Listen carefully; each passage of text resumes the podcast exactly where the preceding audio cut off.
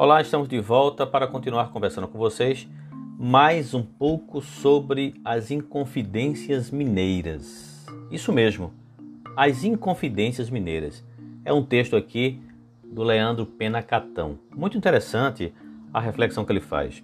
Muitos antes de Tiradentes, vários episódios em Minas mostraram a insatisfação popular com a monarquia, reproduzindo rixas locais. Tem todo um contexto, né? Para muitos, a Inconfidência Mineira se resume ao movimento encabeçado por Tiradentes, Cláudio Manuel da Costa e Tomás Antônio Gonzaga em 1789. De fato, esta foi a mais conhecida revolta em Minas naquele século conturbado, mas não a única. A palavra inconfidência significa traição ao rei dentro deste contexto, ou seja, um dos crimes mais graves que um súdito poderia cometer. No entanto, o seu significado era um pouco oscilante. Podia se referir a uma verdadeira trama subversiva ou ao hábito que se tornaria costumeiro após a expulsão dos jesuítas de proferir blasfêmias e impropérios contra o monarca. É que o rei no período, Dom João I, viu-se bastante contestado pelos seus súditos mineiros, principalmente depois que o Marquês de Pombal comandou a expulsão dos jesuítas em 1759. A decisão provocou a eclosão de várias inconfidências em Minas, com a abertura de processos e punição dos culpados. Essas inconfidências, assim mesmo no plural, abririam caminho para uma dessacralização da coroa portuguesa e favoreceriam a ação dos autores da Inconfidência Mineira de 1789. A primeira das Inconfidências, Pombalinas, aconteceu em Curvelo, aí 1760, 1763, a segunda em Mariana, 1768, depois em Sabará, 1775 e novamente em Curvelo, 1776.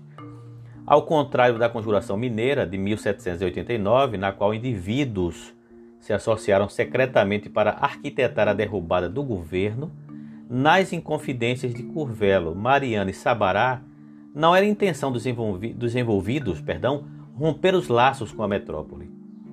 Todas surgiram da insatisfação com o enfrentamento entre o Marquês de Pombal e a Companhia de Jesus, que culminaria com a expulsão dessa ordem religiosa dos domínios portugueses. A notícia deixou assim consternada a população mineira. O rei português, Dom João Dom José I, e seu ministro Pombal foram ferozmente atacados por meio de papéis sediciosos, brados, conversações e burburinhos que continham violentos insultos ao rei e ao marquês. Os jesuítas gozavam, minha gente, de imenso prestígio naquela época. Eram os responsáveis por praticamente todas as instituições de ensino e pelos seminários para a formação de padres na América Portuguesa. Para os jesuítas, os monarcas deveriam usar o poder para garantir a paz e resguardar o bem comum. Um dos princípios ensinados por eles era o de que, quando o governo de um rei ganhasse contornos tirânicos, deveria perder a sua legitimidade. Nesses casos, era permitida à população se amotinar contra o monarca e, em casos extremos, até atentar contra a sua vida. Que educação revolucionária para a época, hein? Segundo a interpretação dos jesuítas e de grande parte da população portuguesa, várias ações do governo de Dom José I e, sobretudo, de seu ministro Pombal ganharam cores tirânicas. Desde o terremoto que assolou Lisboa em 1755, Pombal e os jesuítas eram inimigos declarados e, ainda assim, o ministro viu seus poderes serem ampliados pelo rei, o que naturalmente desagradou aos inacianos.